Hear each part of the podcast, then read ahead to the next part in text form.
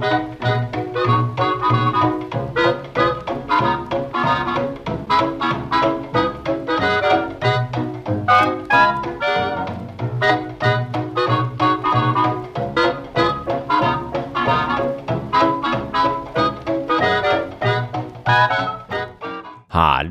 herzlich willkommen zu Ressourcen FM, dem Podcast für Material- und Energierohstoffe. Mein Name ist Martin Hillenbrand und ich begrüße euch ganz herzlich heute zu einer neuen Episode von Ressourcen FM. Heute werden wir uns das Thema Nickel vornehmen. Ja, leider ist heute äh, meine Partnerin, meine Podcast-Partnerin, die Bibi, nicht mit am Start. Die ist leider noch oder äh, zum Glück für sie noch mit ihren Prüfungen beschäftigt für ihr Studium und äh, deswegen habe ich jetzt die letzten Monate hier ähm, ja selbst das Thema Nickel vorbereitet und werde das heute mit euch in einer ja Monoaufnahme durchführen. Ist auch leider so, dass wir die letzten Monate leider etwas hinten dran waren. Die letzte Episode wurde ja im Februar veröffentlicht, damals äh, über Phosphor. Wir haben das ein bisschen schleifen lassen. Ich hoffe, ihr verzeiht uns das. Und äh, dafür gibt es heute eine sehr umfangreiche Episode. Eventuell werde ich es auch auf zwei Termine strecken müssen. Eventuell ist dann im zweiten Termin auch die Bibi wieder mit dabei. So, aber starten wir direkt los mit einem Metall oder einem Element, das ich schon sehr lange mal besprechen wollte und hier vorstellen wollte, und zwar Nickel. Nickel ist sehr interessant, denn ähm, es kommt eigentlich gar nicht so häufig vor. Ja, also es kommt zu 0,008 Prozent in der Erdkruste vor und ist von der Häufigkeit daher so zwischen Kupfer und Chrom ähm, ja, aufgehängt. Chrom kommt hier am häufigsten vor. Und äh, ja, es ist das fünf häufigste Element auf dem Planeten, aber nur das 23 häufigste in der Erdkruste. Ja, das kann man sich überlegen. Planet besteht aus Erdkruste und da ist ja noch ein Kern und sowas. Also wir haben hier relativ wenig in der Erdkruste, aber sehr viel auf dem gesamten Planeten. Und äh, hier ist die Vermutung, dass es größtenteils eben im Kern vorkommt als eine Legierung mit Eisen und anderen leichten Elementen und also die Schätzung, dass es 5,2 Prozent sind, die dort im Kern enthalten sind an Nickel. Könnte also sagen, ja, wenn wir unsere Nickelprobleme lösen wollen, dann müssen wir nur in den Kern reinbohren. Äh, ist ein bisschen ein langer Weg, da reinzubohren und das rauszuholen. Aber gut, schauen wir mal. Nickel selbst kommt meistens vergesellschaftet vor. Also es ist sehr selten, dass es in gediegener Form, also in elementarer Form vorkommt. Da gibt es so zwischen 50 und 80 Fundorte, zum Beispiel in Australien, China, Kanada, Russland oder den USA, wo man das eben auch in elementarer Form hat. Und als Metall ist es so silberfarben, glänzend, könnt es auch recht einfach mit anderen Metallen verwechseln, sieht da eigentlich auch recht unscheinbar aus. Von der Geschichte her, es wurde 1751 von Axel Frederik Kornstedt entdeckt im Mineral Kupfernickel. Und äh, das wurde damals Kupfernickel genannt, weil es eben aussieht wie Kupfererz, aber daraus kein Kupfer gewonnen werden konnte. Also man hat versucht, das Kupfererz abzubauen und dann Kupfer daraus zu gewinnen und dann hm, hat das Ganze nicht so funktioniert und dann hat man das eben Kupfernickel genannt. Ja. Ähm, daher kommt auch die Benennung, denn ähm, Berggeister, also Nickel nannte man die oder auch verhext, ähm, das, das waren so koboldähnliche Wesen, die man sich damals, ich sag jetzt mal, eingebildet hat. Ja? Und äh, Kobolde, ja, daher kommt ja auch der Name von Kobalt und äh, Nickeln, daher kommt dann der Name von den Kupfernickel, also dem verhexten Kupfererz, da aus dem kein Kupfer gewonnen werden kann. Man hat dann aber doch geschafft, daraus äh, etwas zu gewinnen, und zwar das Nickel-Metall. Und das ist 1881 dann sogar so gut gelungen, dass man dort erste Münzen aus Nickel geprägt hat. Und 1967 hat man dann ähm, das elementare Nickelmineral entdeckt durch Paul Ramdor. Und ähm, ja, insbesondere für den sächsischen Bergbau war äh, Nickel recht wichtig. Also das hat man hier dann eben auch abgebaut. Vorkommen tut Nickel ähm, ja, in den wichtigsten Lagerstätten. Das sind, also seit einigen Jahren ist Indonesien hier mit vorne dabei oder sogar der Vorreiter mit 21 Millionen Tonnen äh, Reserven. ungefähr 89 Millionen Tonnen gibt's weltweit. Das ist ja immer so ein bisschen schwierig mit den Reserven. Ähm, aber man kann gut und gerne sagen, dass Indonesien circa 24 Prozent der weltweiten äh, Lagerstätten hat. Und äh, beim aktuellen Verbrauch von 2,4 Millionen könnte Indonesien ähm, ja ungefähr, ungefähr Pi mal Daumen, äh, zehn Jahre lang die Versorgung sicherstellen, wenn man da ja noch ein bisschen mitrechnet, dass die eben auch noch mal ein bisschen was dort entdecken. Eine äh, weitere große oder wichtige Lagerstätte ist in Kanada, das sogenannte Sud Sudbury Becken. Und hier ist ganz interessant, und zwar ist das entstanden, weil es dort einen gigantischen Meteoriteneinschlag gab, der so groß war, dass Teile des Erdmantels geschmolzen sind. Und äh, ich habe ja schon gesagt, hier Erdmantel und, und Kern, da kommt viel Nickel vor und vielleicht waren in den Meteoriten auch nochmal Nickel drin. Auf jeden Fall äh, kommt es hier eben vergesellschaftet mit Kupfer und einem wenig Eisen vor und äh, ist hier eben ausgetreten und äh, hat dort dann eben die großen Sudbury-Becken-Lagerstätten gebildet. Ist auch ganz cool, dass es mit Kupfer und ein bisschen Eisen vergesellschaftet vorkommt. Und zwar kann man hier bei der Verhüttung dass sich das zunutze machen und hat so eine natürliche Legierung, wird genannt Monell-Legierung. Und äh, diese Legierung ist glücklicherweise total gut für den chemischen Apparatenbau und für sowas wie Meerwasserentsalzungsanlagen, weil das sehr gut äh, gegen Korrosion schützt, also sehr korrosionsbeständig ist. Und deswegen wird diese Monell-Legierung da gerne eingesetzt. Kommen wir aber später nochmal dazu. Insgesamt wird es heute sehr viel um Legierung gehen, könnt ihr euch schon mal drauf freuen. Eine weitere Vorkommen oder weitere Vorkommen sind in Neukaledonien. Das sind vor allen Dingen lateritische Vorkommen dort. Ich komme später nochmal drauf. Gibt es auch zwei unterschiedliche Vorkommenarten. Dann ähm, in Russland die Norilsk, der Norilsk-Komplex, also Norilsk ist dort äh, eine Großstadt in äh, Mittelsibirien, im mittelsibirischen Gebirge, ist die nördlichste Großstadt der Welt, ist auch äh, einer der zehn verseuchtesten Orte der Welt aus irgendeinem Grund. Äh, es sind Bergbaustätten oft dort, wo es sehr dreckig ist, beziehungsweise es ist sehr dreckig dort, wo der Bergbau betrieben wird. Ich glaube, das ist eher der Zusammenhang. Und äh, ja, das ist dann eben in Sibirien, also sehr kalt. Und dort sind, oder Sibirien ist nicht immer nur kalt, aber ja, da ist es wirklich kalt. Und ähm, sind große magmatische Vorkommen. Und außerdem wird eben auch äh, nochmal auf der Kola-Halbinsel abgebaut. Da gibt's ja ganz viele andere Materialien, Metalle und äh, Rohstoffe, die dort abgebaut werden, unter anderem eben auch Nickel. In Australien, in Queensland gibt's auch wieder große Abbaugebiete, im Grunde eigentlich überall dort, wo auch andere Metalle wie jetzt Eisen oder Kupfer abgebaut werden, wird oft auch Nickel abgebaut, weil das oft vergesellschaftet vorkommt. Was mich ein bisschen verwundert hat, ist, es wird auch in äh, Kuba abgebaut, in der Moa Bay und in Nicaro. Und das sind hier auch äh, lateritische Vorkommen. Und Kuba hat hier interessanterweise, was mir überhaupt nicht bewusst war, hat eine Tradition im Nickelabbau. Ähm, erzähle ich aber später auch noch mal ein bisschen was dazu. Ich verschiebe euch heute den ganzen Tag auch später, das wird eine lange Folge. Und äh, ja, weitere Vorkommen, die ja auch noch wichtig sind, aber vielleicht nicht so ja, doch sind schon auch wichtig, kann man schon nennen, ja.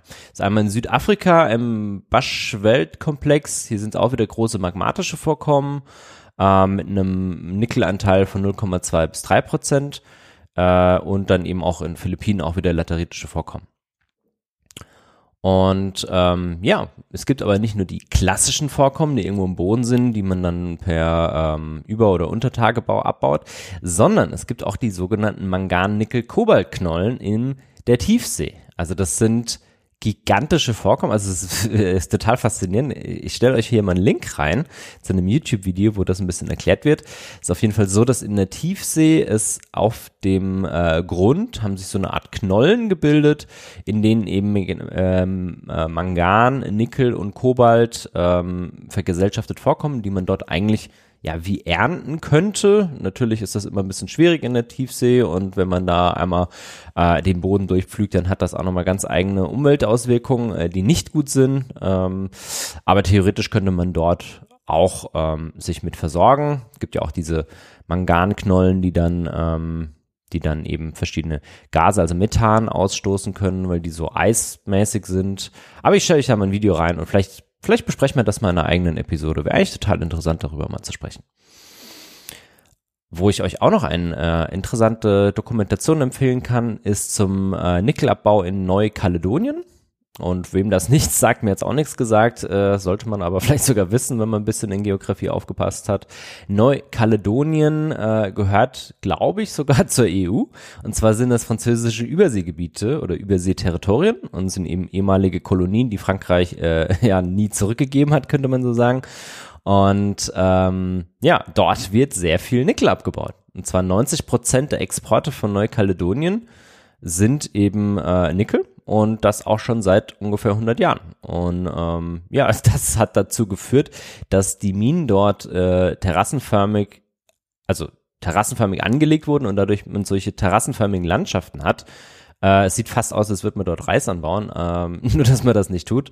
Und äh, ja, hier ist SMSP ein Unternehmen, das, das das eigentlich komplett in der Hand hatte. Und ähm, der große Vorteil hier war eben oder ist hier, dass es in so ja 30 bis 40 Meter im Extrem 100 Meter dicke Schichten sind, die sehr nah unter der Oberfläche sind. Deswegen wird das im Tagebau abgebaut. Und die Einheimischen nennen es hier auch das grüne Gold. Und äh, ja, es ist so ein bisschen wie ein Goldrausch dort seit mehreren, ja, mittlerweile 100 Jahren. Ähm, weil dort eben, ja, damit eben sehr viel Geld verdient wird. Es gibt aber auch immer wieder politische Spannungen. Ähm, wer soll jetzt die Rechte daran haben? Sind das die Leute, die dort wohnen, die Einheimischen oder sind das irgendwelche Konzerne? SMSP war in einer großen Beteiligung durch Einheimische eigentlich immer wieder, die dann dort auch arbeiten durften, aber das ist alles immer nicht so einfach. Und jetzt gab es da auch noch ähm, das Thema Verkauf von Mehrheitsanteilen und so weiter und so fort. Und das ist alles nicht so witzig. Außerdem hat das natürlich auch Auswirkungen. Ähm, eines der, also das zweitgrößte Riff der Welt liegt vor Neukaledonien und Kaledonien und das ist durch den Nickelabbau total bedroht, weil eben hier viele, ähm, ja, viel, viele Abfallstoffe in die, in das Riff gelangt, in den Ozean gelangt und weil eben dann auch ähm, Stäube von diesen, ähm, ja, Halden und auch von den Abbau Abraum halten, dann äh, dort hingeweht werden und die dort dann dafür sorgen, dass eben die Korallen überdeckt werden, dass dort dann auch äh, Tailings, also Abfallstoffe in den Ozean geleitet werden. Zumindest ja, ist immer nicht so ganz klar, ob das wirklich der Fall ist, aber ja, auf jeden Fall nicht gut für das Riff, ja. Und ähm, ja, wie ist denn dort das Nickel eigentlich entstanden? Das fand ich äh, das Spannende. Und zwar, wenn Gestein verwittert und das enthält Nickel, dann gibt's dort äh, eventuell eine Mineralisation dieses Nickels. Und hier kann es verschiedene Erze geben. Ja, ähm, das, was ich jetzt gerade genannt hat, ist das, was dann normalerweise in tropischen oder subtropischen Gebieten vorkommt, eben die Verwitterung von nickelhaltigem Gestein. Und das haben wir ja auch bei anderen ähm, Gestein oder anderen Erzen schon gehabt, die vor allen Dingen im tropischen, subtropischen Bereich vorkommen. Also ich glaube, bei Aluminium war das ja auch der Fall, dass es eben durch Verwitterung ähm, entstehen kann, diese Erze. Es gibt aber nicht nur die, sondern ich habe das ja oben auch gesagt, siehe magmatische Vorkommen, das sind sogenannte sulfidische Erze. Äh, magmatische Sulfide, die bilden sich, wenn geschmolzenes Gestein sich tief im Untergrund oder in, in großen Lavaströmen auftrennt und dann eben erhärtet. Und hier gibt's auch eben Erze, die dann sehr viel Nickel enthalten. Zum Beispiel das Pentlandit enthält 34 Prozent Nickel. Äh, was gerne genutzt wird, weil es oft vorkommt, sind die Nickel-Magnetkiese. Das sind so Verwachsungen, Aggregate aus äh, Pyroetin und Pentlandit. Ich hoffe, ich spreche es wieder gut aus. Ich bin wirklich kein Geologe. Ähm, aber hier gibt's dann auch sowas wie Millerit, die haben einen 64 bis 65 Prozent Nickelanteil oder Nickelin mit 44 Prozent. Sulfidische Erze bieten sich oder haben sich in der Vergangenheit immer gut angeboten, weil man die gut verarbeiten kann und hier eben sehr gut das äh, Nickel rausgewinnen kann. Bei den lateritischen Nickelerzen ist es ein bisschen schwieriger. Hier sind dann die Erze äh, Garnierit, ähm, das ist so ein Gemenge aus Neopoid, das hat 46% Erzanteil und Willemseit, das hat 29% Erzanteil.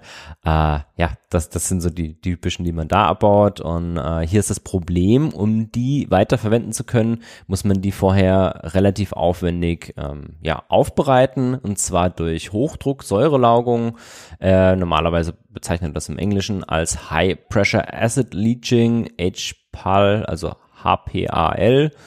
Und bisher hat man deswegen lieber die sulfidischen Erze verwendet, weil das dann ein bisschen einfacher und günstiger war. Nur die sulfidischen Erze sind mittlerweile doch, ja, im Grunde abgebaut. Da gibt's nicht mehr so viele Lagerstätten davon. Und aktuell haben wir ja immer mehr Nickelverbrauch, insbesondere durch diesen Boom hin zum äh, Elektroauto und äh, zu mehr Lithium-Ionen-Akkus, die wir bauen. Und dafür brauchen wir eben auch Nickel noch aktuell.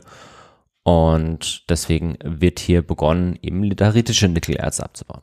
In Indonesien bauen sie eben vor allen Dingen lateritische Nickelerze ab und Indonesien ist hier der größte Produzent.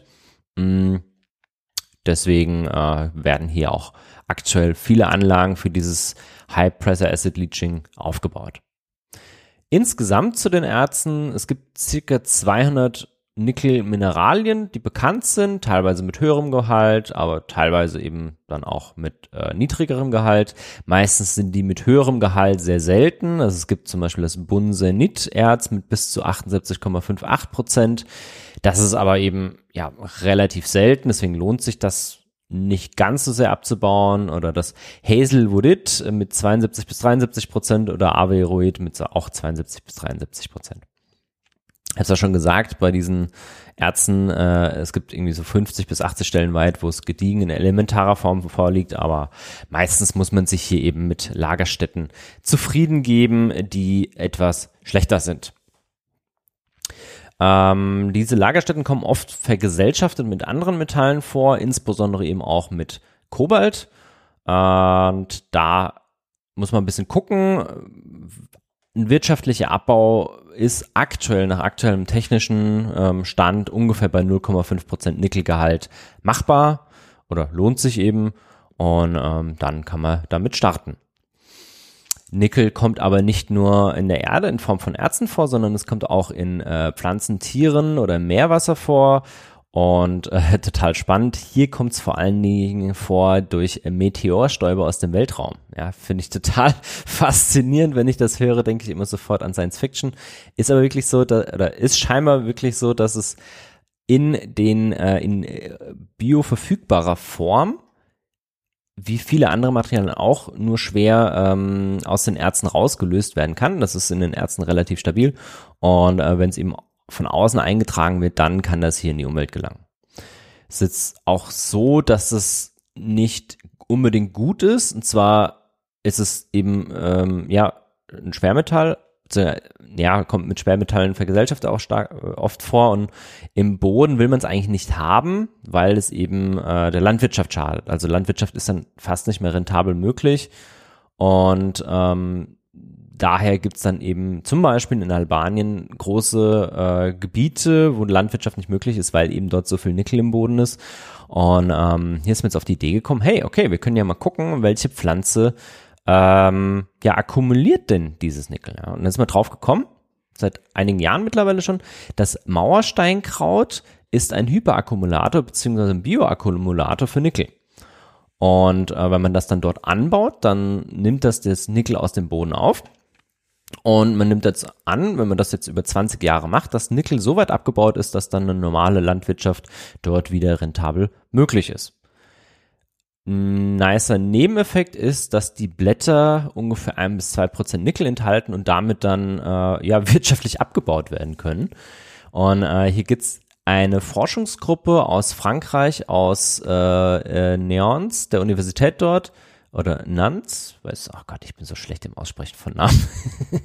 äh, ihr wisst, glaube ich, was ich meine. N-A-N-C-Y. Dort gibt es eine Forschungsgruppe, die sich eben mit dem Thema Bioakkumulation beziehungsweise hyperakkumulative Pflanzen beschäftigt. Und äh, die bezahlen aktuell albanische Bauern dafür, dass sie dort dieses Mauersteinkraut anbauen, nehmen das dann und extrahieren aus diesem äh, Heilkraut äh, dann das Nickel, also indem sie es verbrennen. Und ich sage jetzt hier Heilkraut ganz bewusst, denn äh, die haben ein kleines Problem. Es gibt keine Regulierung für nickelhaltige Pflanzen in der EU. Deswegen müssen sie da eben das als Heilkraut importieren aus Albanien. Und ähm, ja, dann werden diese Pflanzen eben, dieses Kraut wird verbrannt und aus der Asche kann man dann einfach ganz normal das Nickel rauslösen. Das Ganze wird auch als Phytomining bezeichnet und ähm, diese Forschungsgruppe ist eben darauf spezialisiert. Es ist so, dass die Asche dann sogar nochmal einen höheren Nickelanteil hat, und zwar ungefähr 1 zu 5. Und ähm, ja, in weiteren Prozessschnitten kann man das dann eben in Nickelsalze umarbeiten, die man dann wieder weiter nutzen kann. Das wird aber noch nicht industriell eingesetzt, aber ist natürlich eine gute Möglichkeit, einmal um die Böden eben zu reinigen und auf der anderen Seite könnte man damit dann auch vielleicht irgendwann mal, wenn sich's denn äh, preistechnisch lohnt, äh, ja, das auch weiterverwenden. In der Gewinnung und Aufbereitung hatte ich ja auch schon erwähnt, dass die klassischen sulfidischen Lagerstätten zunehmend erschöpft sind und deswegen ein Wechsel zu den lateritischen Lagerstätten ähm, stattgefunden hat, eben mit dem ganzen Technikproblem, äh, dass man dann hier diese High-Pressure Acid Leaching machen muss ähm, und eben Indonesien hier Vorreiter ist für lateritische Lagerstätten. In Indonesien werden aktuell, ich glaube es stand 2019, wenn ich es richtig in Erinnerung habe, werden äh, um die 600.000 Tonnen, also ich habe jetzt hier 606.000 Tonnen gefördert, in den Philippinen 345.000, Russland 272, Neukaledonien 216, Kanada 176, dann Australien, dann China, Brasilien und Kuba. Äh, braucht die Zahlen ja nicht vorlesen, könnt ihr euch eh nicht merken. Deswegen, so Indonesien sind mit die wichtigsten, Russland ist auch noch relativ weit oben, äh, China ist dann auf Platz 7. Ich fand es recht überraschend, dass Indonesien hier so weit oben ist und auch bei den ja, mit den Lagerstätten so weit oben ist, das äh, ist noch relativ neu, wenn ich das in Erinnerung habe. Das war vor ein paar Jahren, als ich da schon mal danach geguckt habe, äh, noch nicht so. Also so 2006 rum, als ich das erste Mal damit äh, in Kontakt war, so in der Vorabi-Zeit, hat man sich ja dann doch irgendwie auch mal mit äh, verschiedenen Themen im Bergbau beschäftigt, so äh, bezüglich Greenpeace und so. Und ähm, da war das, glaube ich, noch nicht der Fall. Damals stand Russland äh, sehr stark in der Kritik, denn dort äh, sind die Abbaubedingungen eben in den sibirischen Abbaugebieten nicht so gut. Kommen wir aber auch nochmal später dazu. Mm, es ist so, dass bei diesem äh, HPAL, äh, also bei diesem High Pressure Acid Leaching, ich weiß nicht, ob ich es richtig ausspreche, ähm, dass dort ein Zwischenprodukt gewonnen werden kann, und zwar die sogenannten Mixed Hydroxide Precipitate. Precipitates. Äh, einfach als MHP abgekürzt. Und das ist mittlerweile eines der wichtigsten Zwischenprodukte für die äh, Nickelindustrie beziehungsweise die Nickel-Autoindustrie. Normal wird man jetzt sagen, ja, Nickel, okay, ist ein Metall, kriege ich irgendwie Metallbarren und verarbeite den weiter. Aber mit diesen ähm, Hydroxiden äh, ist es einfacher zu arbeiten. Da ist dann nicht nur äh, Nickel drin, sondern ich glaube auch Kobalt. Hm, muss ich mal nachgucken. Auf jeden Fall ähm, ist das eben hier eine vergesellschaftetes Material, mit dem man relativ einfach arbeiten kann und das man eben sehr gut weiterverarbeiten kann. Ähm, von der Weiterverarbeitung muss man unterteilen eben wieder zwischen den sulfidischen und den lateritischen Erzen. Der überwiegende Teil des Nickels, der aus ähm, ja, Nickel- oder kupferhaltigen Eisenerzen gewonnen wird, wie zum Beispiel eben dem Nickel-Magnetkies. Hier ist es erstmal erforderlich, um die Gewinnung überhaupt wirtschaftlich zu machen, dass man äh, durch Flotation hier den Nickelgehalt auf etwa 5% anreichert.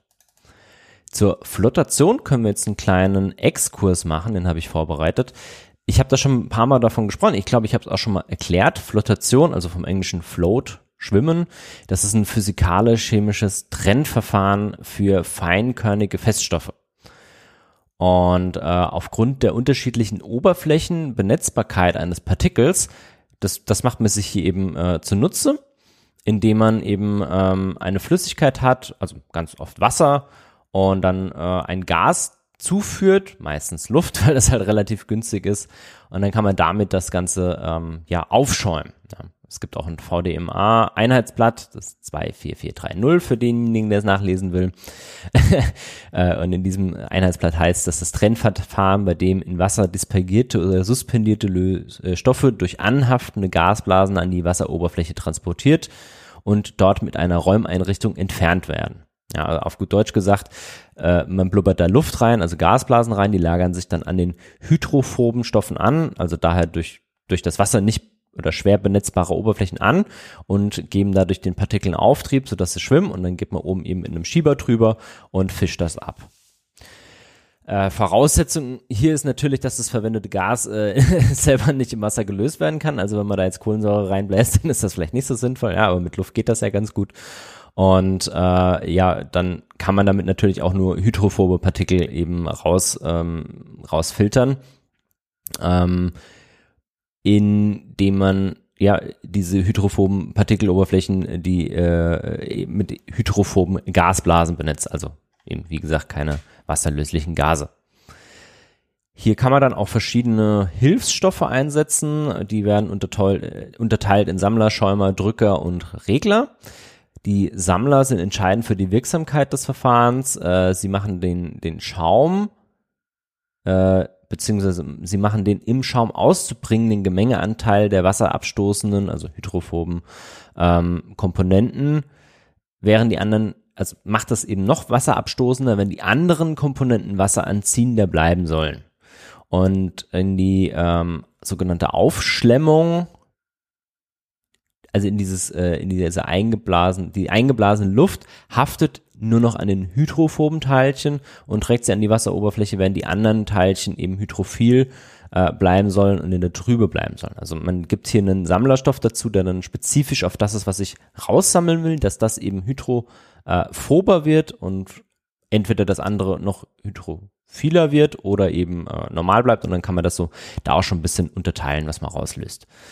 Als äh, Sammler eignen sich im Allgemeinen äh, bestimmte Schwefelverbindungen, also Xantaugenate, äh, Dithiophosphate, Mercap, ja, ist egal, ich kann es nicht aussprechen und das könnt ihr euch wahrscheinlich eh nicht merken, aber verschiedene Amine, Alkylosulfanate und von manche Fettsäuresalze kann man da einsetzen. Die äh, Schäumer, also der Hilfsstoff Schäumer. Das ist im Grunde einfach nur, um die Luftblasen zu stabilisieren, dass die nicht sofort an der Wasseroberfläche eben äh, kaputt gehen und man da äh, das besser abschöpfen kann. Die Drücker äh, verbessern die Benetzbarkeit, also die Hydrophilie und äh, beschleunigen dann dort das Absinken im Trennmedium. Das heißt, alles, was man nicht dabei haben will, das drückt man damit eben nach unten. Die äh, Reglerhilfsstoffe regeln den, äh, sind für die pH-Regulierung da und als Flockungshilfsmittel und ja, wieder andere dienen dann zur Optimierung und selektiven Auftrennung der Erzgemische. Also das sind eben nochmal zu so Feinsteinsch äh, Feinsteinstellung. Gott, heute habe ich es mit dem Deutsch. sind die da. Ähm, bei der Flotation gibt's dann auch nochmal so verschiedene Arten der Flotation. Eine davon ist Entspannungsflotation. Hier macht man sich das Gesetz von Henry Dalton äh, zu eigen. Und wer von euch im Chemieunterricht aufgepasst hat, der hat das vielleicht sogar schon mal gehört. Da geht es darum, die Löslichkeit eines Gases in einer flüssigen Phase steigt bei konstanter Temperatur proportional mit dem Partialdruck dieses Gases über der Flüssigkeit an vereinfacht gesagt, äh, ich habe irgendwie ein Röhrchen, habe ich ein bisschen eine Flüssigkeit drin, zum Beispiel Wasser, und oben drüber habe ich ein Gas. Und wenn ich da jetzt Druck drauf gebe, dann äh, will sich das Gas eher in dem Wasser eben lösen, weil das eben ja äh, da einfach dann in das Wasser rein möchte. Ihr habt einen ähnlichen Effekt und zwar, wenn ihr eine Mineralwasserflasche habt, dann ist diese Mineralwasserflasche, wenn die noch verschlossen ist, sieht das normal aus wie normales Wasser. Wenn ihr die jetzt aufmacht, dann entlasst ihr dort ein wenig den Druck und dann fängt da das Gas an rauszublubbern.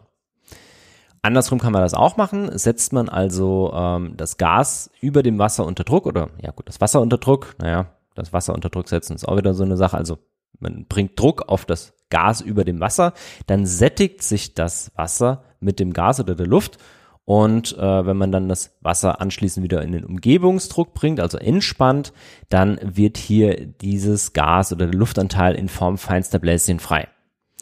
Wie eben bei der Mineralwasserflasche.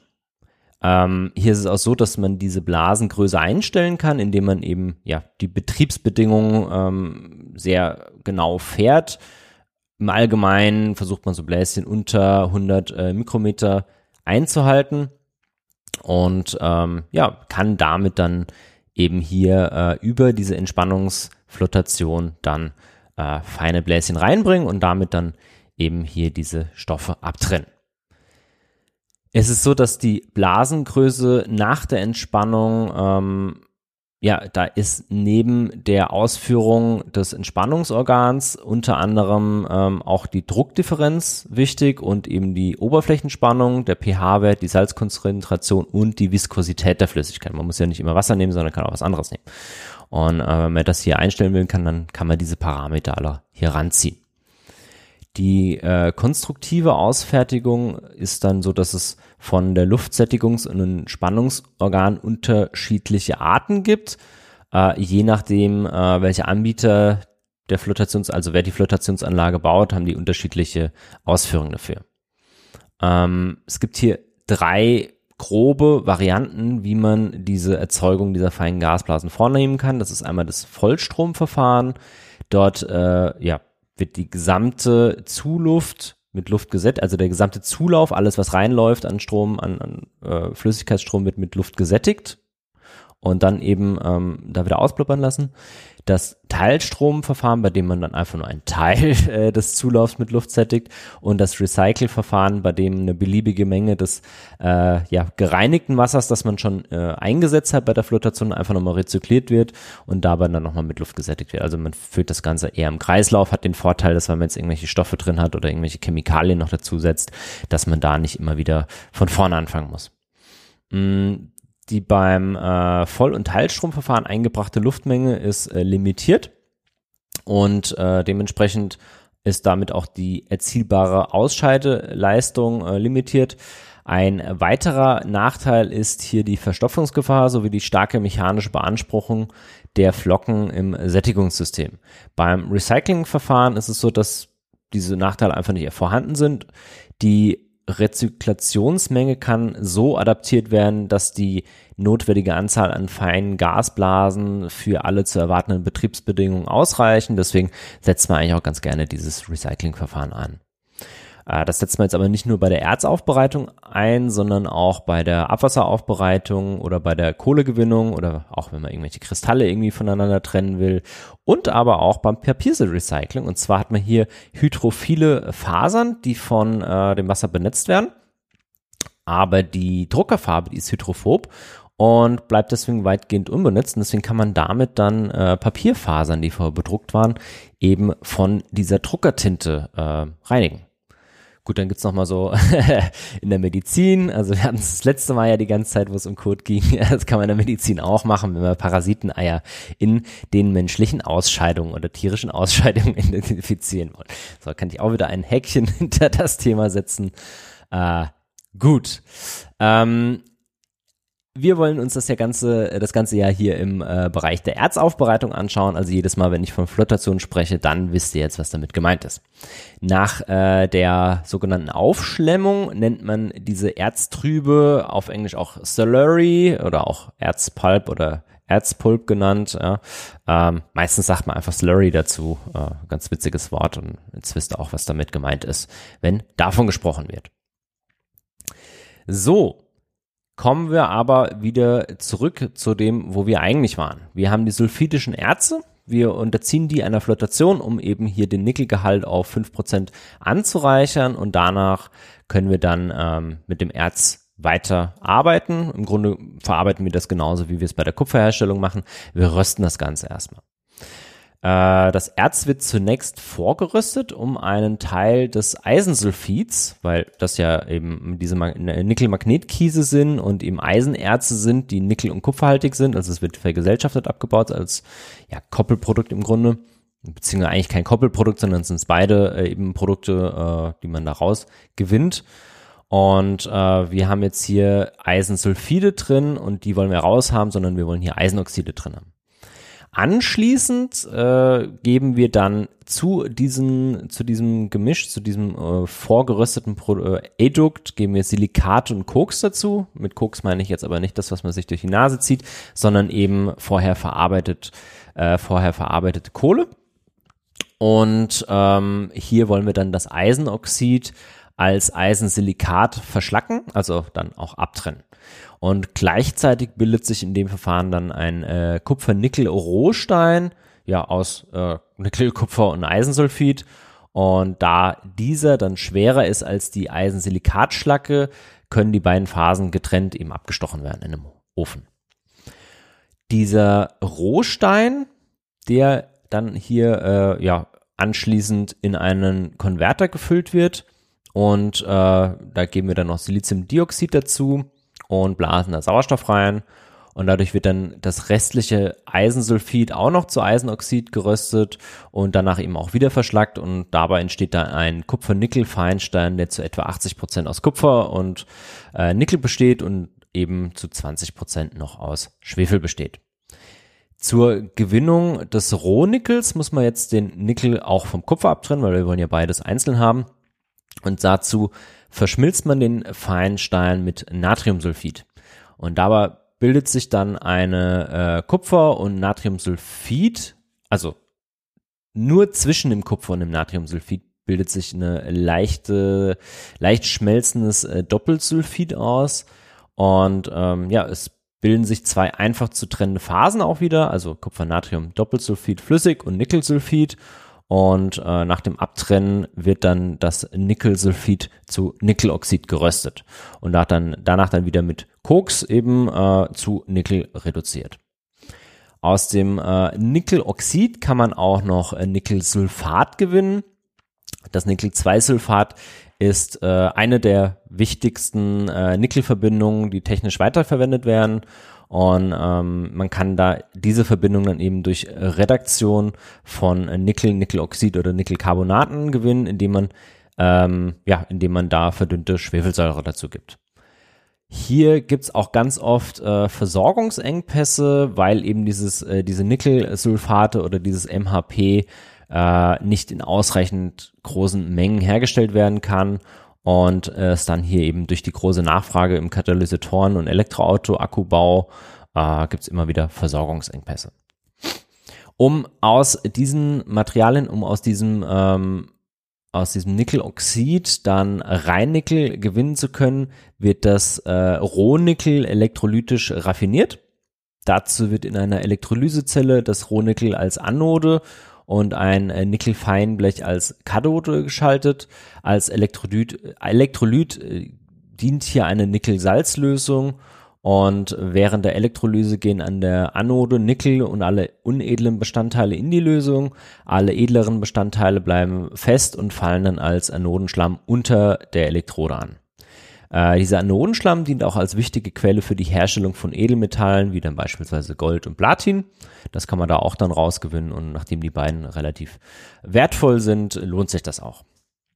An den äh, Kathoden werden dann Nickel-Ionen aus der Lösung zu Nickel reduziert und eben alle unedleren Bestandteile bleiben in der Lösung und damit kann man die Reinheit von den Elektrolyt-Nickel auf 99,9 Prozent eben äh, steigern.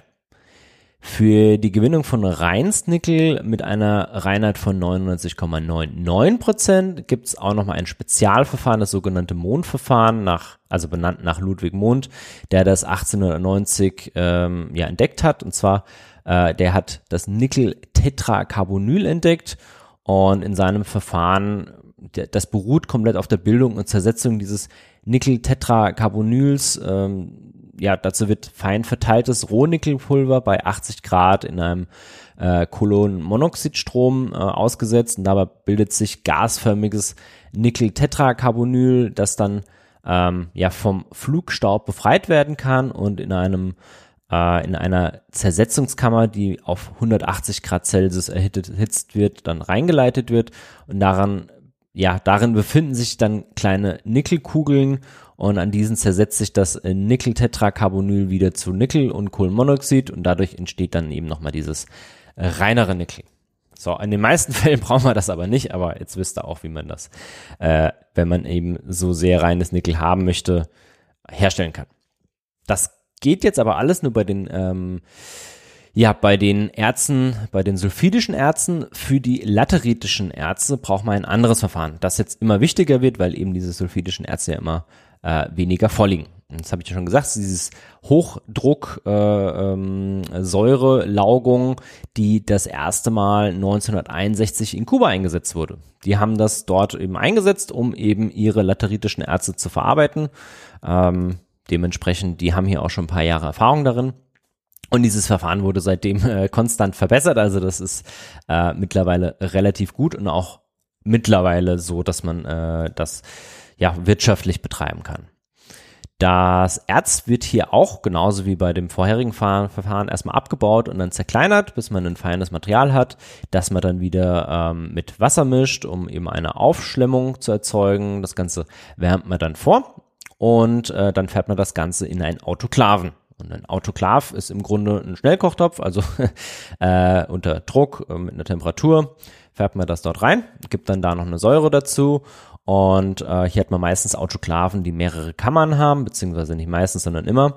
Und diese Aufschlemmung benötigt dann ungefähr 60 Minuten, bis daraus ein Kuchen wird. Nein, Spaß wird natürlich kein Kuchen drauf, sondern äh, dieser Auslaugungsprozess im Autoklaven braucht ungefähr 60 Minuten und dann ist das abgeschlossen und dann verlässt diese, diese Aufschlemmung, diese Hochdruck- und Temperaturatmosphäre des Autosklaven und Autoklaven und muss dann eben wieder in den atmosphärischen Bereich gebracht werden. Und das geschieht dann meistens über zwei oder mehrere Ablass- und Entspannungsphasen. Und sobald dann diese Aufschlemmung wieder atmosphärische Bedingungen erreicht hat, wird sie nochmal gewaschen und äh, gibt nochmal verschiedene Trennprozesse, wobei dann eben Nickel und Kobalt aus der flüssigen Fraktion gewonnen werden können. Und dieses Verfahren ist, wie schon gesagt, äh, vor allen Dingen in Indonesien im Einsatz. Hier gibt es verschiedene Unternehmen, die man äh, auch kennt, wenn man sich dort ein bisschen auskennt. Das sind vor allen Dingen chinesische Unternehmen und zwar einmal die Tsingshan, GEM, Cuttle und äh, Legend Mining. Äh, CATL ist super bekannt in dem Bereich. GE, die sind eigentlich alle vier äh, recht bekannt, ja. Und äh, die haben 2018 alle angekündigt, dass sie neue Entwicklungen, also neue Anlagen für diese Hochdrucksäurelagerung in Indonesien aufbauen wollen und hier eben äh, haben auch angekündigt, dass diese Anlagen weitaus günstiger sind als vorhergebaute Anlagen. Da sind aber nicht nur ähm, ja, chinesische Unternehmen mit dabei, sondern insgesamt haben neun Konzerne angekündigt, in Indonesien neue Anlagen aufzubauen und äh, ja, machen das mittlerweile auch. Was recht interessant ist, weil diese Anlagen auch nicht unbedingt günstig sind. Wenn man hier jetzt mit Säuren und Co. arbeitet, dann muss das Ganze ja auch irgendwo hin. Also es gibt da auch wieder Abfallstoffe, die anfallen, die sogenannten Tailings ja, das sind halt einfach in den meisten Fällen säurehaltige oder laugehaltige Abfälle. Und ähm, ja, durch die steigenden Metallpreise und die sinkenden Erzgehalte ist es so, dass neue Minen immer größere Entsorgungsprobleme haben und die Bewirtschaftung der Minenabfälle immer schwieriger wird, insbesondere eben von den Umweltgesichtspunkten.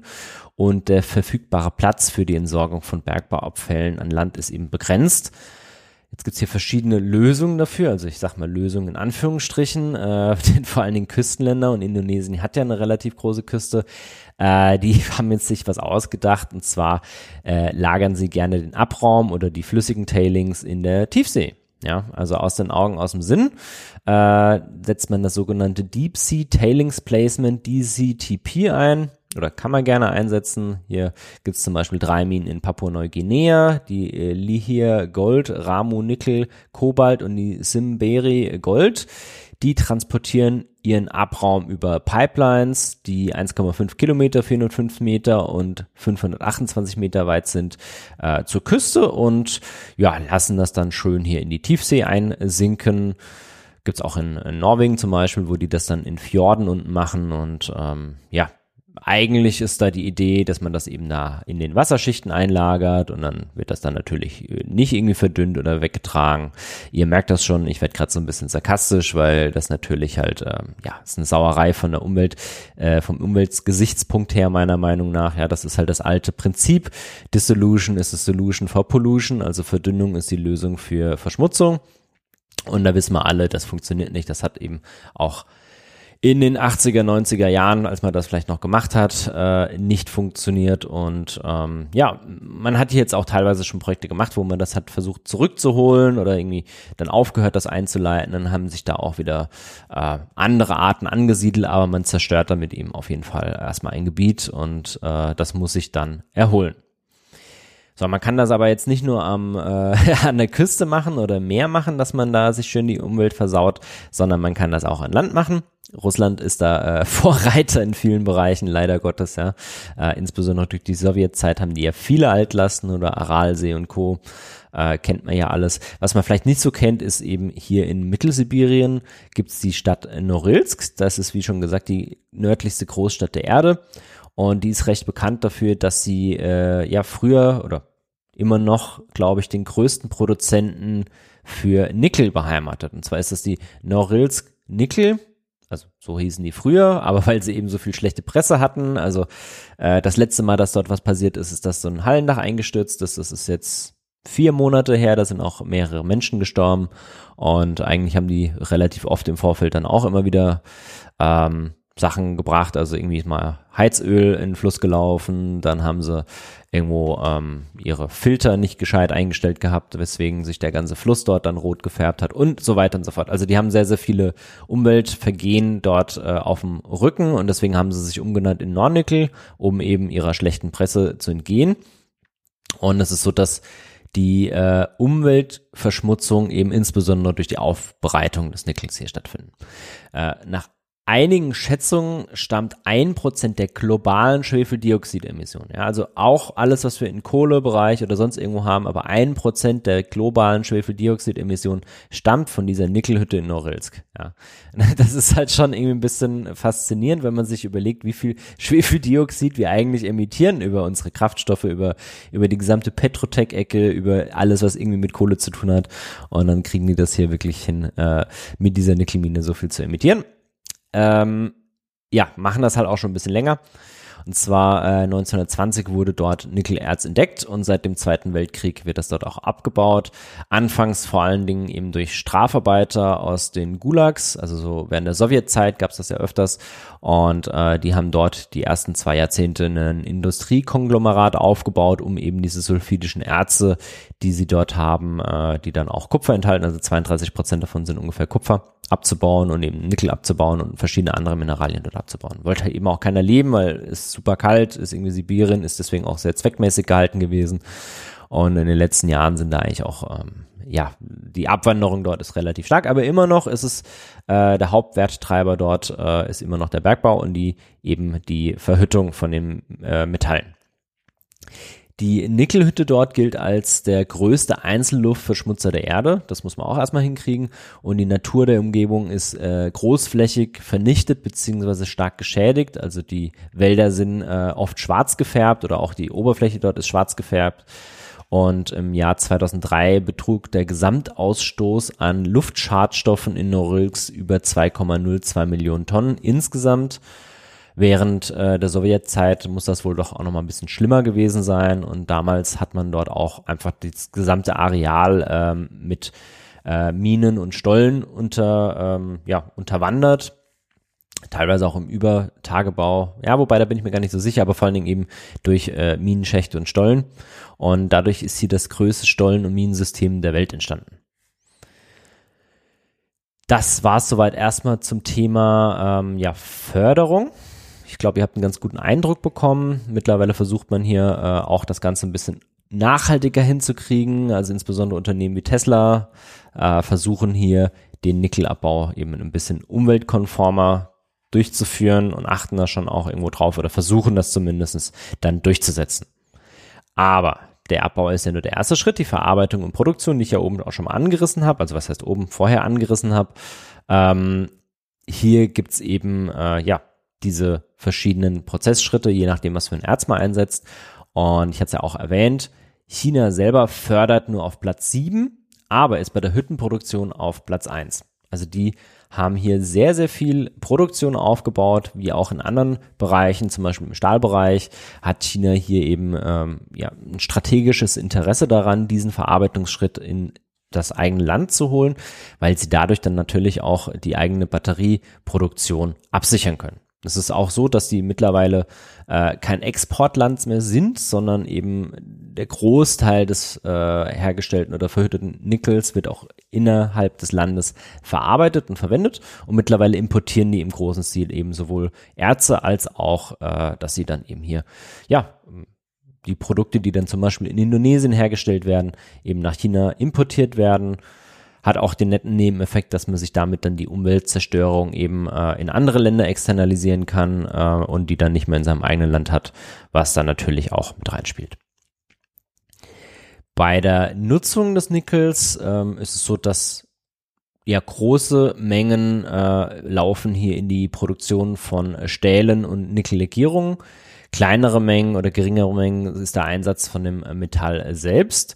Eines der äh, ja gerade am meisten boomenden Themen ist der Einsatz von Nickel in den äh, Lithium-Ionen-Akkus und in Thema, ähm, ja, in den Elektroautos insgesamt. Die sind ja gerade auf dem Vormarsch Und äh, insgesamt für die erneuerbaren Energien äh, braucht man das eben hier, um die zu speichern.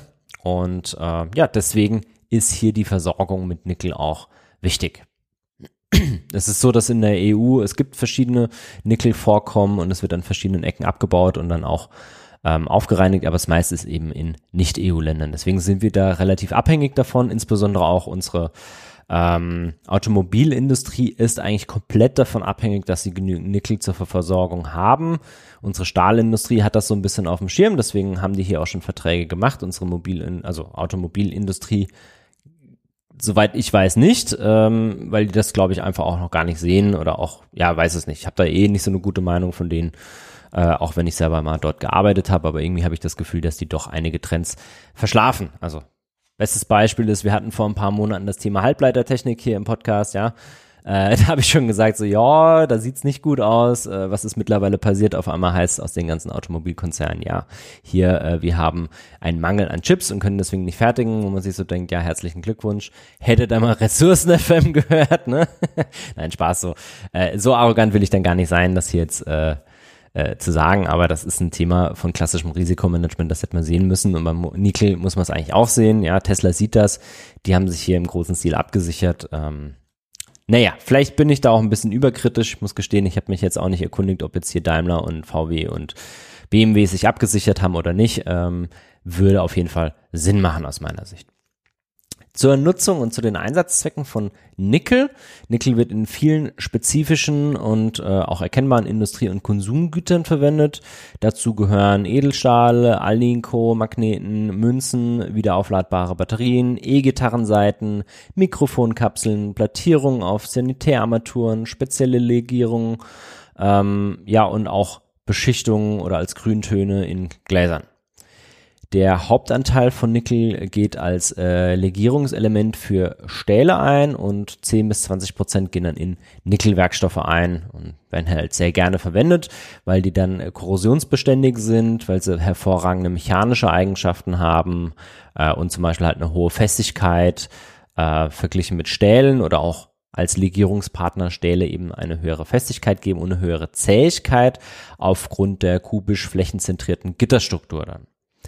Äh, Nickelbasierte Legierungen sind eben auch korrosionsbeständig und mechanisch belastbar. Deswegen werden sie gerne eingesetzt in zum Beispiel Kühlern oder als Reaktionsgefäße in der chemischen und petrochemischen Industrie oder eben auch in Pumpen in der chemischen und petrochemischen Industrie. Ähm, Nickel bildet unter normaler Atmosphäre, also in der Luft, sehr schnell eine Passivschicht aus, äh, die dann ähm, ja gegen nicht oxidierende und schwache Säuren beständig ist. Wenn man jetzt das Nickel mit beispielsweise Kupfer äh, ja, zusammenmischt, dann gibt sich hier eine Legierung.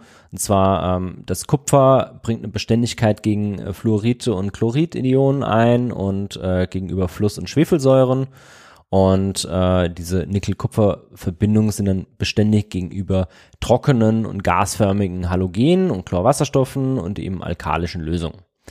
Hier ist eine der ähm, dieser Legierung Monell, die hat man auch schon mal vorher kurz besprochen. Monell besteht zu 68 Prozent aus Nickel, zu 30 Prozent aus Kupfer und äh, wird deswegen halt wegen dieser Beständigkeit dann gerne eben in Meerwasserentsalzungsanlagen, chemischen Apparatenbau eingesetzt und ist eben hier insbesondere äh, beständig gegenüber Fluor. Und das ist recht selten.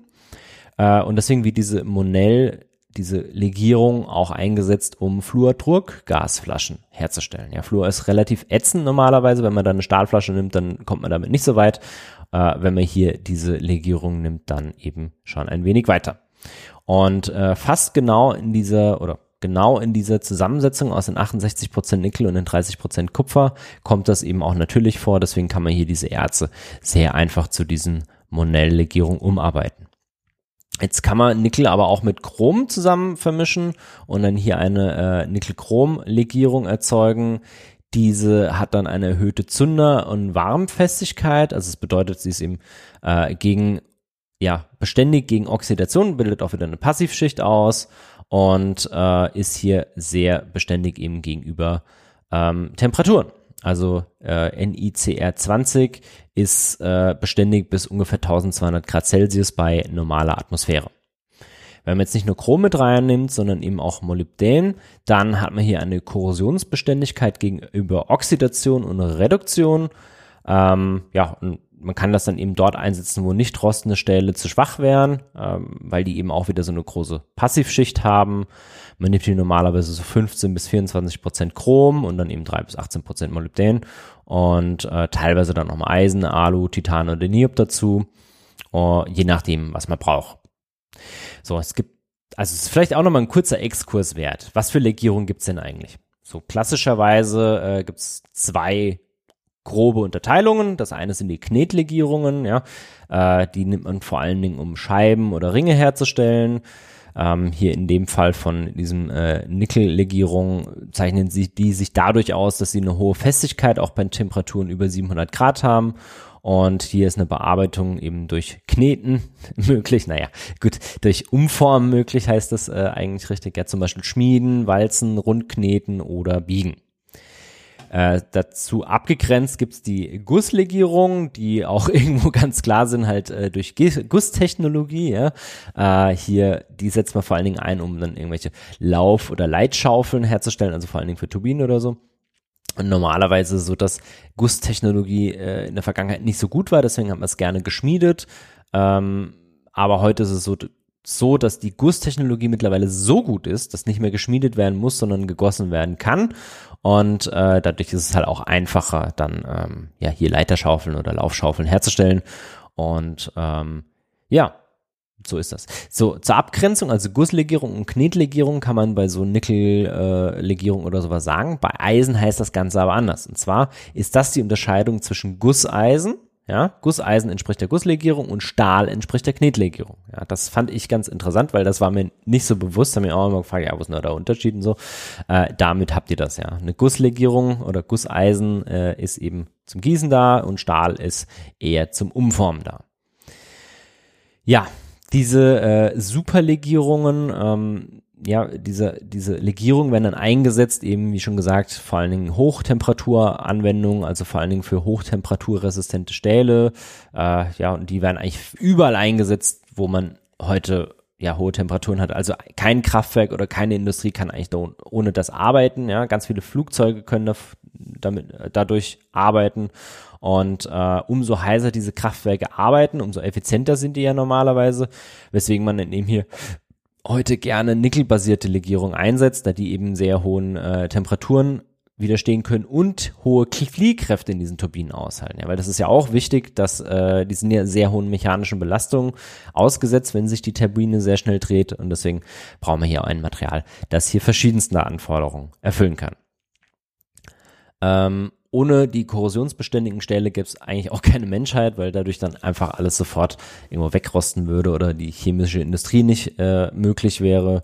Und ähm, ja, diese Stähle sind auch kryogenbeständig, also das heißt, sie können auch große Kälte aushalten. Das ist dann ungefähr bei so 9% Nickelanteil in den Legierungen.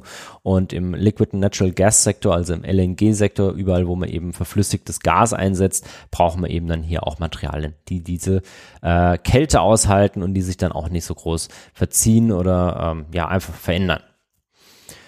Äh, die zwei wichtigsten Legierungen sind, ja, würde ich jetzt mal sagen, sind die beiden wichtigsten Legierungen. Das ist einmal NIMO 16CR 16TI, Alloy C4 und einmal NICR 23MO 16AL, das Alloy 59. Äh, beide sind eben beständig gegenüber Halogen und hochtemperaturfest.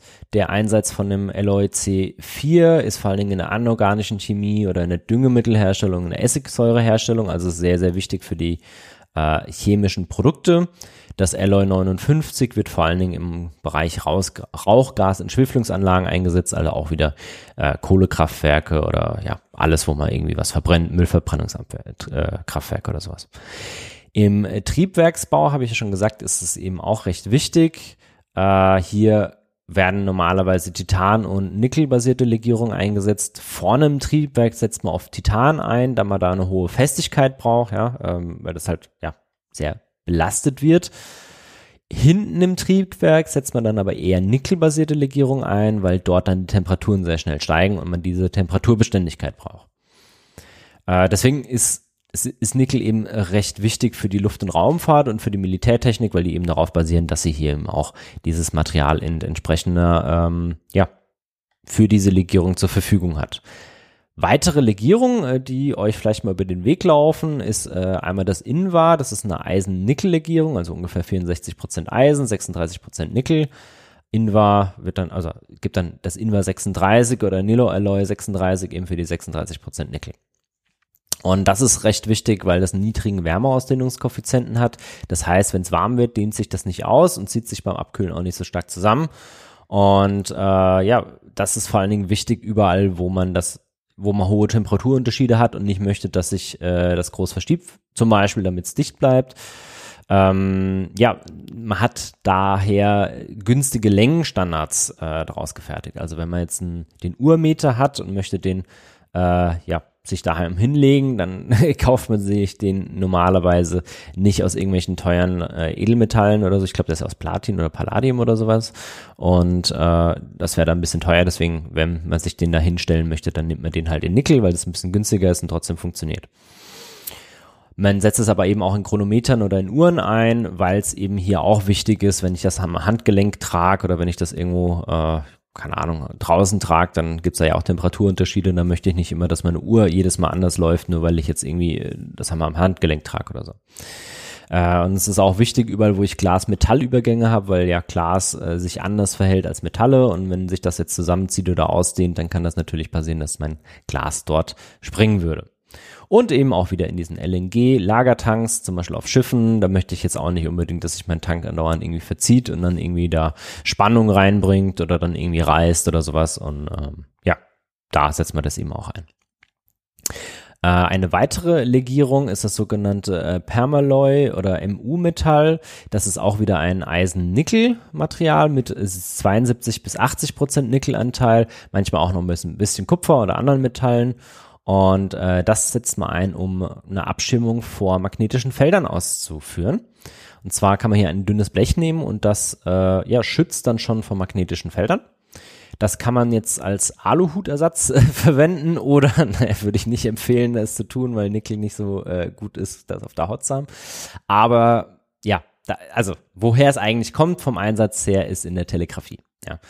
Dort wurde das entdeckt und zwar wurde es auch bewusst gesucht und zwar hatte man, ähm, ja, als die Telegrafie aufkam, die Idee, hey, wäre ja super, wenn man zwischen Europa und Amerika so ein Telegrafennetz äh, verlegt. Und dann hat man eben ein langes Kabel reingelegt, 1887 äh, oder vor 1887 war das. Und äh, dieses Kabel hat aber Probleme. Und zwar hatte das viele Verzerrungen. Weil klar, langes Kabel, da hat man Signalverlust und so und dann musste man immer sehr lange warten. Also man konnte nicht so schnell tippen und dadurch war das alles ineffizient deswegen hat man das nicht lange eingesetzt. 1887 hat dann aber Oliver Hevedis, He, He, Heavisit, ja, diese Namen immer faszinierend, ja. Der hat entdeckt, dass durch äh, Erhöhung der Induktivität des Kabels Verzerrungen vermindert werden können. Und äh, ja, wie kann man das erreichen? Indem man die Impedanz des Kabels erhöht und dadurch kann man eine bessere Anpassung an die Signalqualität erreichen. Äh, damals hat man das oder hat er das durch äh, Spulen gemacht, also eine bespulte Leitung. So, das ist jetzt aber schwierig in so einem Seekabel überall in regelmäßigen Abständen Spulen einzubauen. Äh, deswegen hat man das erstmal nicht gemacht. Und äh, 1900 rum hat dann Karl Emil Krarup ein äh, Kabel mit Eisendraht umwickelt und hat dadurch dann auch die Impedanz erhöht. Und äh, das war dann schon ganz gut. Das hieß dann äh, Krarup-Kabel und äh, das war für viele Bereiche super, nur für ein Transatlantikkabel hat das eben auch noch nicht ausgereicht. Und zwar diese äh, 4500 Kilometer, das ist ein bisschen zu lang gewesen und äh, da hat dieser Eisendraht eben nicht genug Impedanzerhöhung erreicht, weswegen man dann gezielt nach einem Material mit einer höheren Permeabilität als Eisen gesucht hat. Und 14 Jahre später, 1914, wurde dann hier äh, ja hochpermeable Nickel-Eisen-Legierung durch äh, Gustav Elm in den Bell Laboratories in den USA erfunden. Und äh, weil die hochpermeabel sind, hat man die dann einfach Permaloy genannt. Und äh, das damals war 200-fach magnetisch permeabler als die besten Eisenverbindungen der damaligen Zeit. Und äh, ja, das hat man dann eingesetzt, um hier bessere Telegrafenkabel herzustellen. Man ist aber auch recht schnell draufgekommen, naja, das ist ja alles schön und gut, aber dieses Permalloy ist relativ leicht brechbar, wenn es zum Beispiel verbogen wird. Und wenn ich jetzt einen Leiter umwickeln will, dann muss ich das halt leider verbiegen. Weswegen das so ein bisschen schwierig in der Handhabung war. Und deswegen wurde dann ein paar Jahre später, 1923, äh, hier durch das Hinzufügen von Kupfer und später dann Chrom und Molybdän das auch äh, ja die Verbiegbarkeit verbessert. Ja, und dadurch äh, gab es dann eben abgeschirmte äh, Kabel, die dann hier besser eingesetzt werden konnten.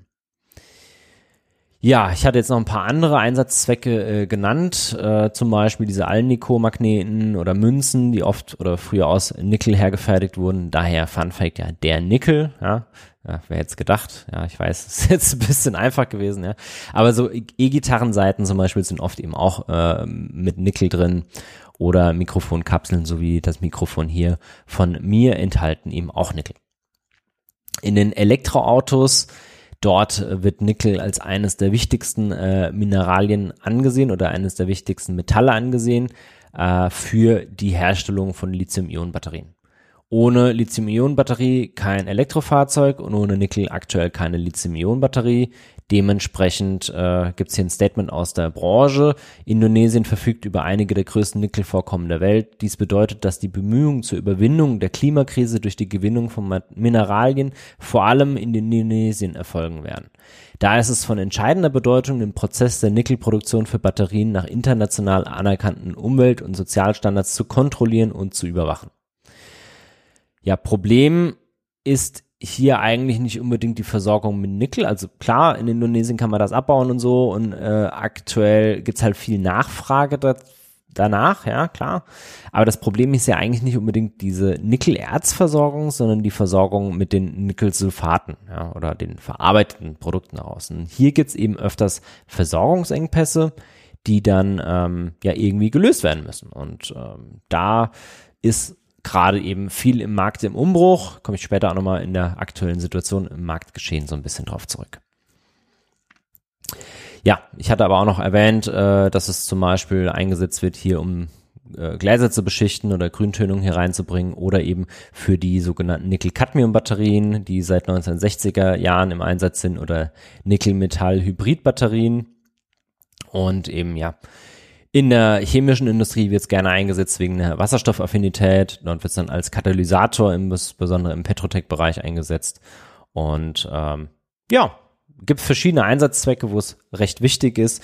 Deswegen ist es auch wichtig, dass wir uns damit eben versorgen können.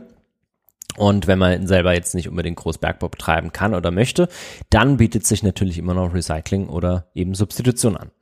Und so, dass äh, landbasierte Ressourcen mit einem Nickelanteil von ein Prozent oder mehr, ähm, da haben wir nicht mehr als 130 Millionen Tonnen. Wir verarbeiten ungefähr 2,4 Millionen Tonnen pro Jahr. Ja. Äh, dann wird das doch auch in absehbarer Zeit irgendwann mal knapp. Insbesondere 2,4 Tonnen, äh, Millionen Tonnen aktuell, wo wir jetzt fast kein oder wenig Elektroautos bauen, man stellt sich das mal in zehn Jahren vor, wenn das richtig anläuft, äh, die Akkuproduktion, dann werden wir hier eben weitaus mehr verbrauchen. Es ist so, dass äh, 70 Prozent der vorhandenen ähm, Lagerstätten vor allen Dingen lateritische Lagerstätten sind und die restlichen sind dann eben noch die sulfidischen Lagerstätten, die aber jetzt mittlerweile schon fast aufgebraucht sind oder halt immer mehr aufgebraucht werden. Und äh, diese Ressourcen sind über viele verschiedene Länder verteilt. Ähm, und hier auch wenn die Reserven zur Neige gehen und die neue Entdeckung traditioneller Lagerstätten nur seltener vorkommt, ähm, deswegen werden eben mittlerweile auch ja schwierigere Lagerstätten erkundet und äh, insbesondere dieses äh, Deep Ocean Mining, also diese Nickelvorkommen in Form dieser Manganknollen stehen hier im Fokus und ähm, hier überlegt man sich eben, ob man da andere Wege gehen kann, um diese Nickelversorgung dann sicherzustellen. Gibt auch immer ein paar Leute, die reden dann von Space und Astro Mining, finde ich auch immer ganz witzig, aber lohnt sich halt einfach vorne und hinten nicht, weil es viel zu teuer ist. Ja. Wenn man da mal ein paar Jahrzehnte in die Zukunft denkt, dann kann das vielleicht eine Lösung sein, wenn man irgendwelche äh, außerplanetaren Sachen bauen will, dann kann das wieder sich rentieren, aber für die Erde kann ihr euch den Zahn ziehen, wird sich das in den nächsten Jahren nicht lohnen. Was sich aber lohnt, habe ich ja schon gesagt, ist äh, Recycling. Und zwar ist es so, dass 2020 die USA laut eigenen Angaben ungefähr 50 Prozent des gesamten verbrauchten Nickels aus Recycling gewonnen hat. Äh, ja, ganz klassisches Schrottrecycling. Ähm, da kann man das wohl ganz gut rausgewinnen, zumindestens wenn man da den glaubt. Und substituieren in manchen Bereichen kann man es auch. Und zwar äh, durch andere Metalle wie beispielsweise Titan. Ja, da ist es ja so, dass es in, in den Triebwerken bedingt geht, dass man Titanlegierung nimmt. Äh, die haben dann aber meistens halt eine schlechtere Performance in dem Bereich, weswegen man Nickel mit reinnimmt. Im äh, Batteriebereich zum Beispiel kann man dann äh, die Nickel-Metallhydrid-Batterien durch Lithium-Ionen-Batterien ersetzen. Gut, dann brauchen wir da auch wieder irgendwo ein bisschen Nickel an manchen Stellen.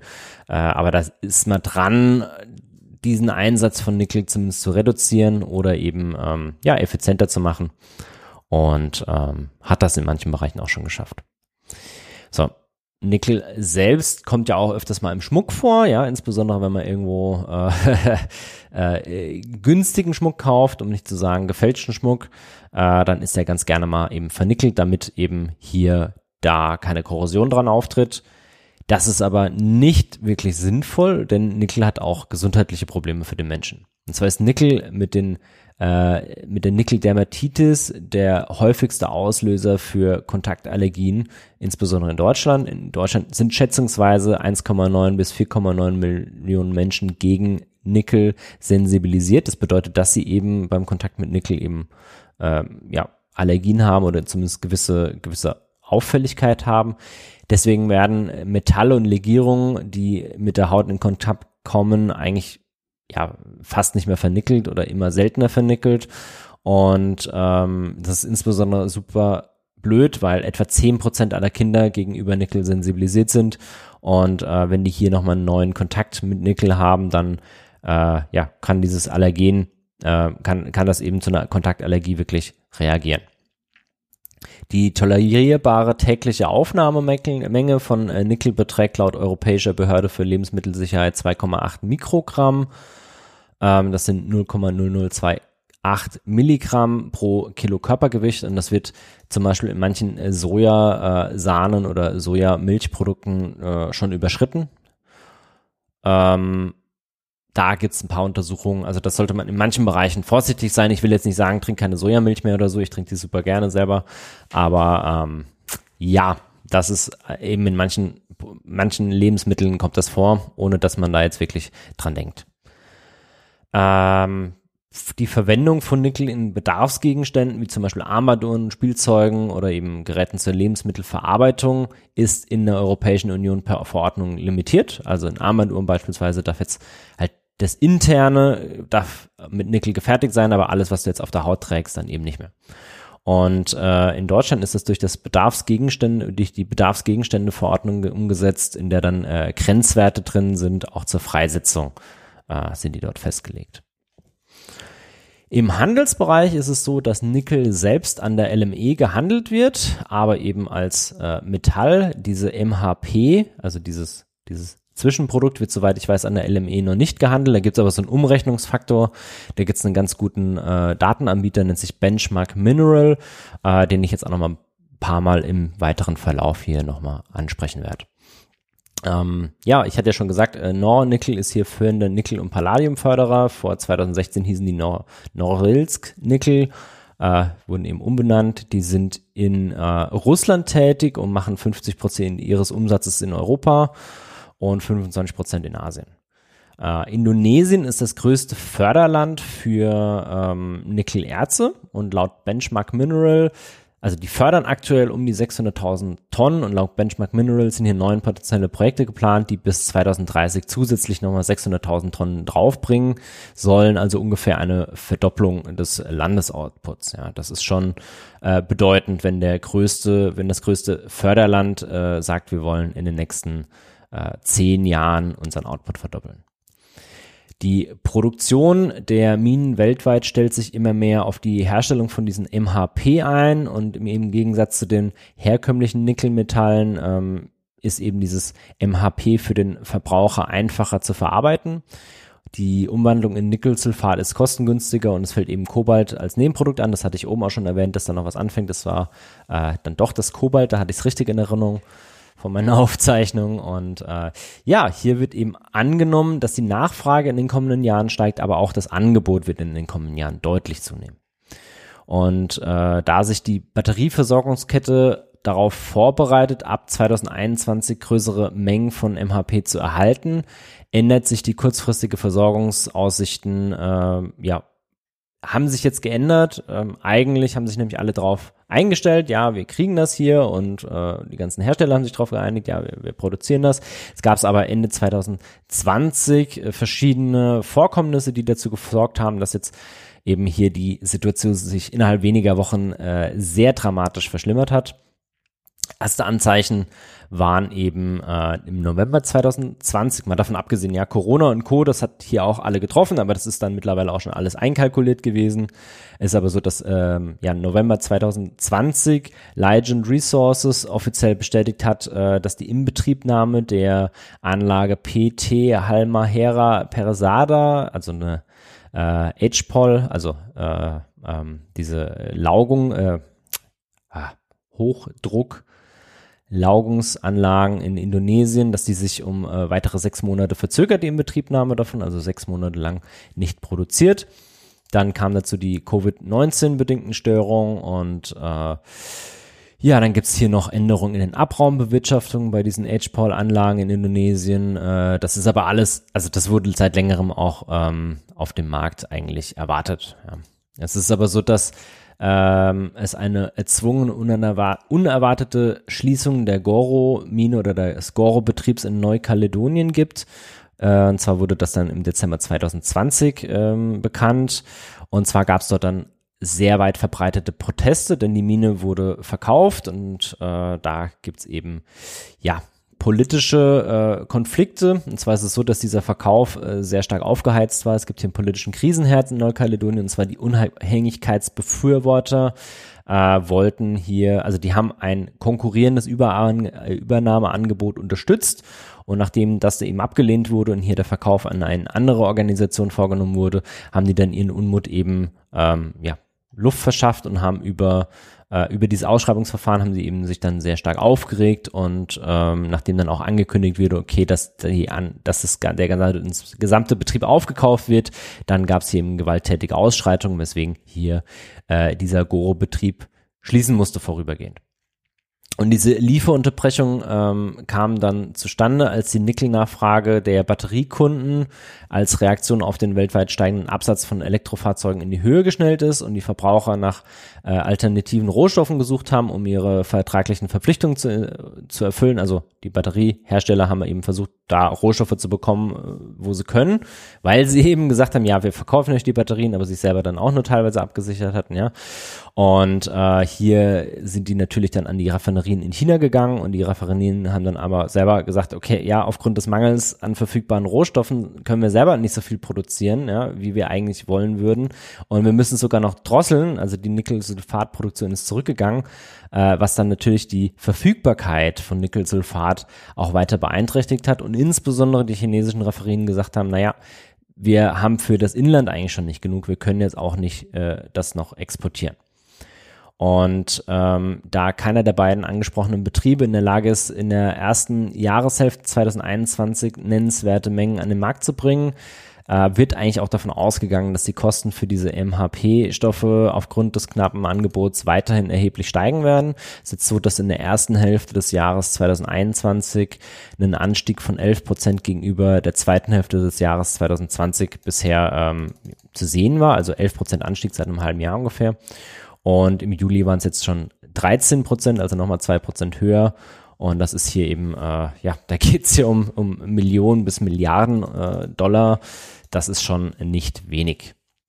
Und äh, obwohl im Juni bestätigt wurde, dass Legend Resources mit der Schiff Verschiffung von MHP aus seiner neuen Betrieb genommenen Anlage in Indonesien nach China begonnen hat, gibt's hier äh, Berichte, dass ähm, ja die Produktion in Goro in Neukaledonien wieder aufgenommen, also wurde, da gibt's auch Berichte darüber, äh, es scheint aber immer noch äh, zweifelhaft, ob diese Versorgungsengpässe, die jetzt über die letzten Monate angelaufen sind, ob die jetzt auch wirklich geschlossen werden können, ob die wirklich eben beide äh, entsprechend produzieren, wie sie das versprechen und wie lange wir dann hier diesen Engpass noch mit uns rumschleppen. Und da Chinas Batteriezellenproduktion im Juni einen Rekordwert von 15,2 Gigawattstunden äh, erreicht hat, hat die äh, steigende Nachfrage nach Lithium-Ionen-Batterien dazu beigetragen, dass die Nickel-Metall-Importe nach China in den letzten Monaten auch dramatisch angestiegen sind und es ist hier einfach auch unwahrscheinlich, dass die neuen MHP-Mengen diesen Nachfrageschub ausgleichen können. Also zusätzlich dazu, dass wir hier im Engpässe haben, haben wir nochmal noch mehr Nachfrage. Und äh, dazu kommt dann noch, dass die nächste Welle von indonesischen HPOL-Anlagen in Indonesien, also die PT-QMB New Materials, die mehrheitlich im Besitz von GEM ist, das hatte ich ja schon erwähnt, dieser große Konzern, und Huawei Nickel und Kobalt, das sind Joint Venture zwischen zwei Unternehmen, äh, die werden eben frühestens 2022 in Betrieb gehen dürfen und äh, ja, da muss man einfach gucken, wie denn hier die Versorgung dann bis dahin aussieht mit denen könnte es sich dann wieder ein bisschen beruhigen, aber schauen wir mal, frühestens 2022 heißt ja auch noch nicht 2022 und wann in dem Jahr ist dann auch nochmal eine Frage und wie es bis dahin mit der Nachfrage aussieht, ist ja dann auch nochmal offen. Äh, insgesamt sehen wir hier einen sehr starken Verkäufermarkt. Es gibt auch Gerüchte darüber, dass äh, bei äh, manchen Spotgeschäften hier 100% Zahlungen ähm, ja, angefordert wurden.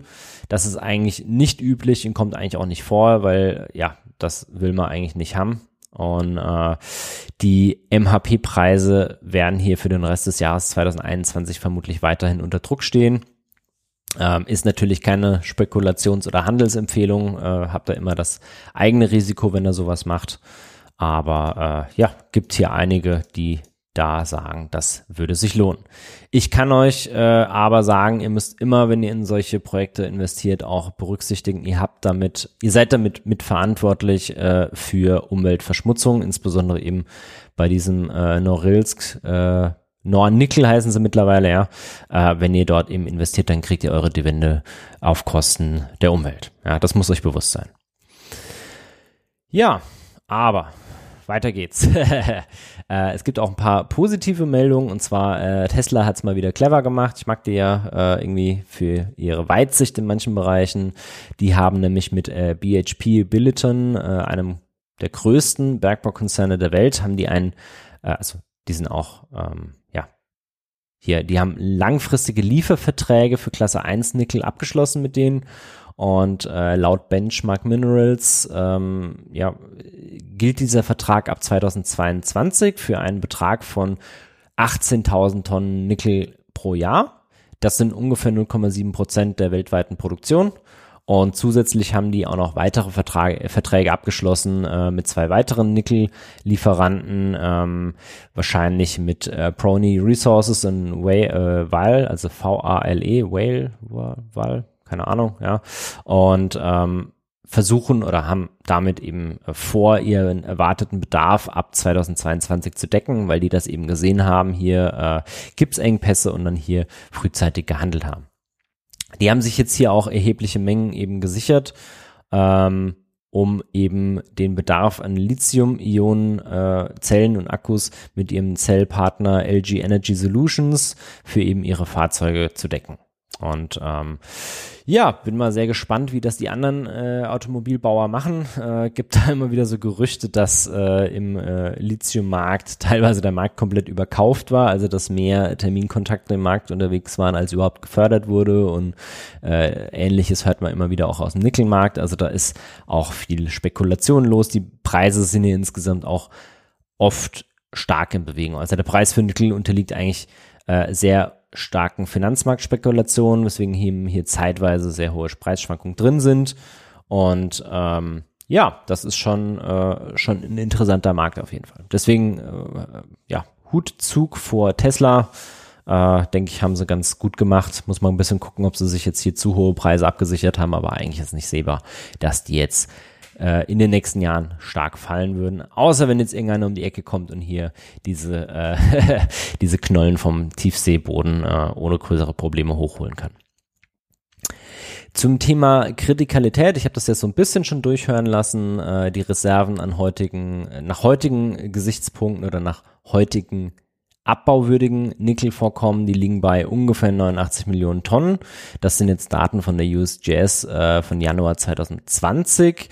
Teilweise wurden hier auch um die 170 Millionen Tonnen angegeben. Ja, das ist immer so ein bisschen, ja, schwierig, aber die 89 Millionen ist das, wo ich sage, das ist, glaube ich, das glaubwürdigste aktuell. Und äh, gegenwärtig werden circa 2,4 Millionen Tonnen abgebaut. Das sind so Zahlen von 2018. Äh, hier zum Vergleich 2006 wurden um die 1,3 Millionen Tonnen gefördert. Also das ist auch über die letzten Jahre sehr stark nach oben gegangen. Wenn man jetzt eine statische Reservenreichweite errechnen würde, dann würde man bei circa 37 Jahren rauskommen. 2006 äh, sah das alles noch ein bisschen rosiger aus. Da hat man dann so 70 bis 170 Jahre angenommen, aber eben durch diese stark gestiegene Nachfrage ist das eben nach unten gegangen. Indonesien selbst hat davon 21 Millionen Tonnen, das habe ich auch schon gesagt. Also von diesen 37 Jahren kann Indonesien ungefähr 10 Jahre äh, die Versorgung sicherstellen. Äh, Australien ist da auch ungefähr mit dabei, Brasilien, Russland und Kuba zusammen dann ungefähr auch. Ja. Diese fünf Staaten zusammen haben äh, 72,3 Prozent der Weltreserven. Also haben wir hier auch ähm, ja einen ja, eigentlich ist er nicht konzentriert, aber es ist schon, ist schon so, dass man sagt, es könnte eine Oligopolstellung sein, aber äh, von den Unternehmen, da gibt es dann doch einige, die das herstellen.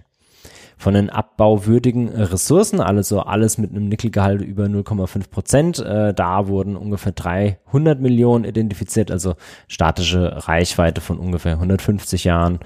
Ähm, ja, sind eben abbauwürdige Ressourcen, aber welche, wo man jetzt gerade noch nicht rangeht von, ähm, ja, von der Lagerstätte, wo die liegt, also irgendwie liegt zu tief oder ja, groß weit verteilt oder sowas, ja.